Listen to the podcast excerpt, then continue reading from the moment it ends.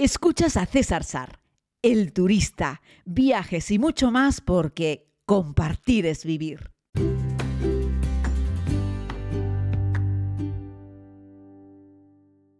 Saludos querida comunidad, bienvenidos a este tiempo de podcast que bueno, ya estáis viendo que estos días lo estoy grabando pues por la noche cuando encuentro un ratito. Hoy ha sido otro día de vuelo, sabéis que llegué ayer de Tanzania, ayer por la tarde y bueno, pasé unas horitas en Madrid, he dormido en Madrid y hoy pues como a primera hora de la tarde he volado hacia Asturias con Iberia de nuevo por la T4, ¿no? Eh, era como la noche y el día. Les conté ayer que el, aeropuerto de Madrid, el aeropuerto principal, la T4, era un hervidero de gente, un montón de gente, y que además la gente de AENA pues lo hizo bastante bien en la gestión de esa operación retorno. Hoy lunes la mayoría de los eh, escolares no estaban en clase así es que bueno, era como una reentrada un poco más suave a, al, en fin, a la actividad normal. El aeropuerto tenía gente, tenía gente, pero no tantísima como ayer domingo, que ya era una cosa espectacular, ¿no?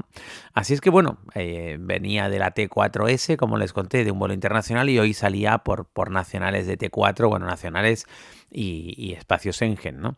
Eh, bueno, decirles que bueno, que me mandaron un mensaje la gente de Iberia diciéndome que el vuelo iba lleno y que yo que viajaba con equipaje de mano que podía facturarlo en el mostrador 799 sin coste y que ahí habría un humano para, bueno, para, para ayudarme y así fue. La verdad es que ni me pesaron la maleta ni nada y eso que yo creo que voy un poquito pasado de dimensiones, todo hay que reconocerlo, pero mi mochila normalmente cabe en la parte de abajo del sillón delantero y, nada, lo facturé más cómodo total. Era un vuelo sin escalas, eh, Madrid-Asturias, eh, que por cierto salió con retraso, ¿no? Pero bueno, vamos por partes.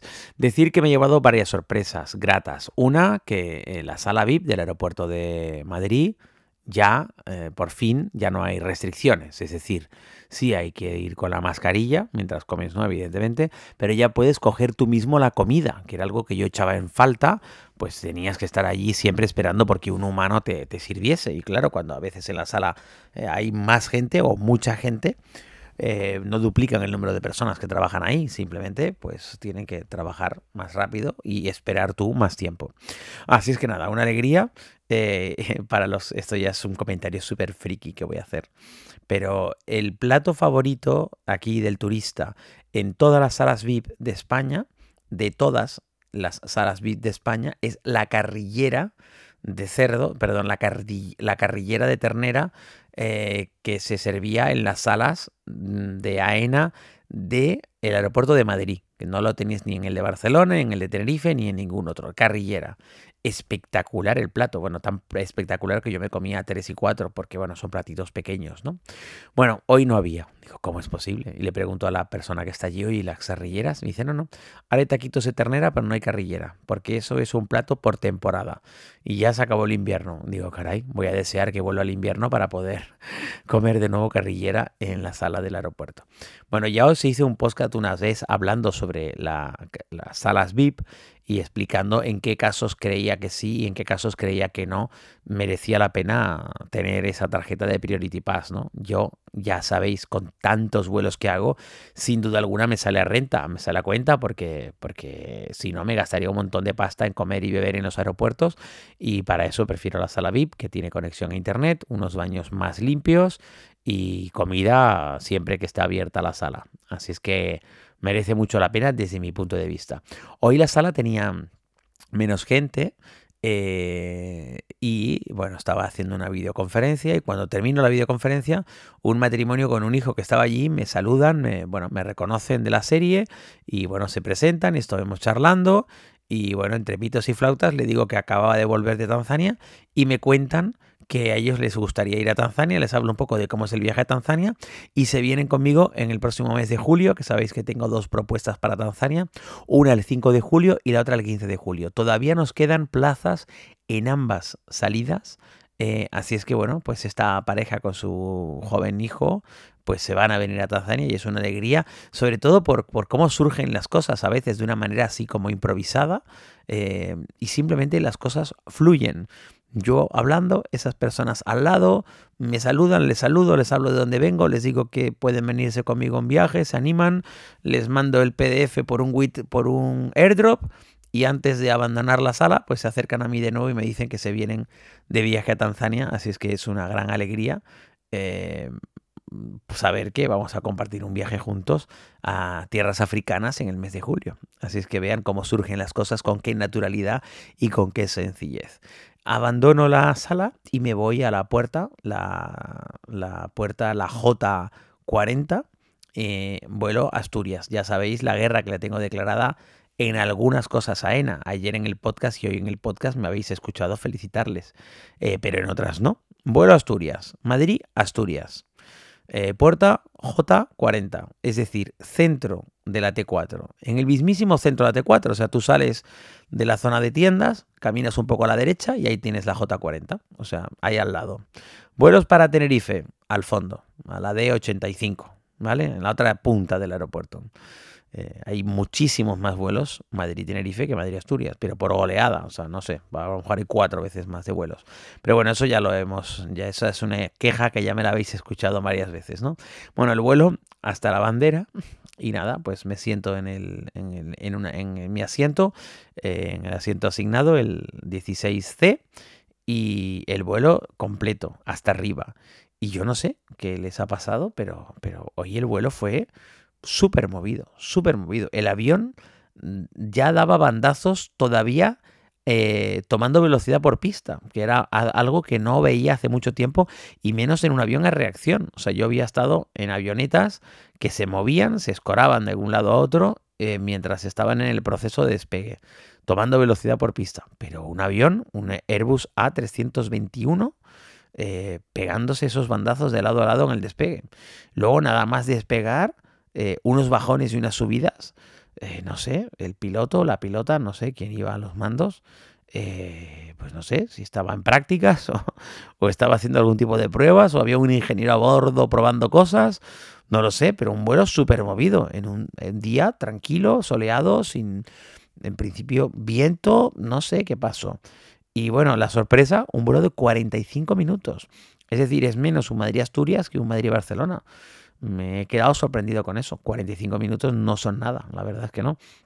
Y todavía no hemos tocado eh, velocidad de crucero, o sea, altura de crucero, cuando ya hemos empezado prácticamente a descender. Y de nuevo, pues sí, había un par de nubes, pero el descenso de nuevo súper agitado también, ¿no? Así es que he llegado a la conclusión de que o la persona que llevaba pilotando y pilotando el avión estaba, no sé, probando cosas, practicando o algo, o, o ya te digo, que casi casi que el avión tendría que ponerle una L detrás. Miren que yo no me suelo quejar de los pilotos, pero chico, es que era un tema increíble, o sea, se movió hoy el vuelo y no es que hubiese nada fuera, pero se movió en el, en el despegue y se movió en el aterrizaje. Y al llegar aquí a Asturias, pues oye, como viene siendo, es lo que se llama tirar el avión al suelo y ya. Y eso fue lo que ocurrió. Así es que nada. Anécdotas, yo no tengo miedo, pero la gente en los pasajeros en el avión iban con cara de preocupación, la mitad del vuelo.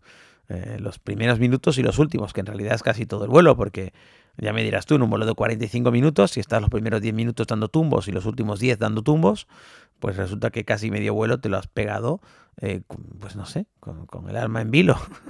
no, ya te digo que no es mi caso, pero me encontraba la gente a izquierda, a derecha, agarrándose a los, a las, agarrándose a los reposabrazos del sillón, porque no entendían lo que estaba pasando. Y yo tampoco, y miren que vuelo un montón, pero hacía mucho que no encontraba un vuelo tan movido como este vuelo Madrid-Asturias, ¿no?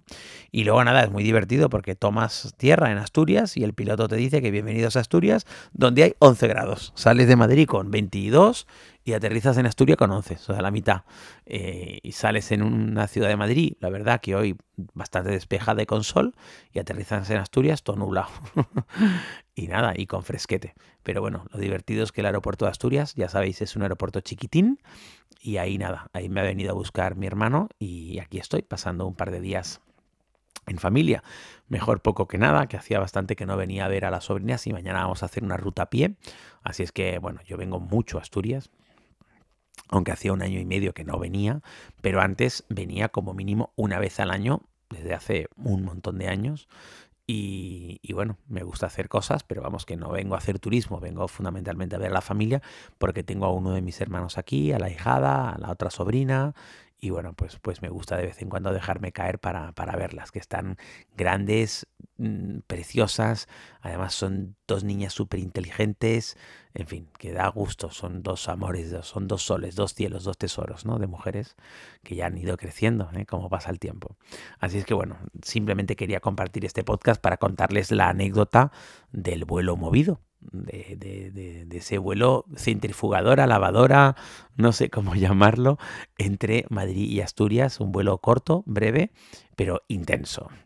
Así es que nada, con esa felicitación a los amigos de AENA para que veáis que no todo es caña, eh, no voy siempre con un cuchillo en la boca. Ayer gestionaron muy muy bien esa operación retorno en el aeropuerto de Madrid, en la T4, que de verdad estaba el aeropuerto hasta la bandera y allí donde hacía falta una persona la, la, había para echarle una mano al usuario que andaba en la mayoría de los casos súper perdido. La gente no viaja mucho y la gente se pierde en la T4, pero ayer no había muchas opciones de perderse porque allí donde podía existir la duda había una persona para guiar pues a la cantidad ingente de personas que estaban pasando por el sitio, ¿no? Pues nada, un abrazo desde Asturias, mañana más y les contaré qué tal esa caminata que me propone mi hermano para la mañana de mañana en esta Asturias siempre verde y siempre fresca.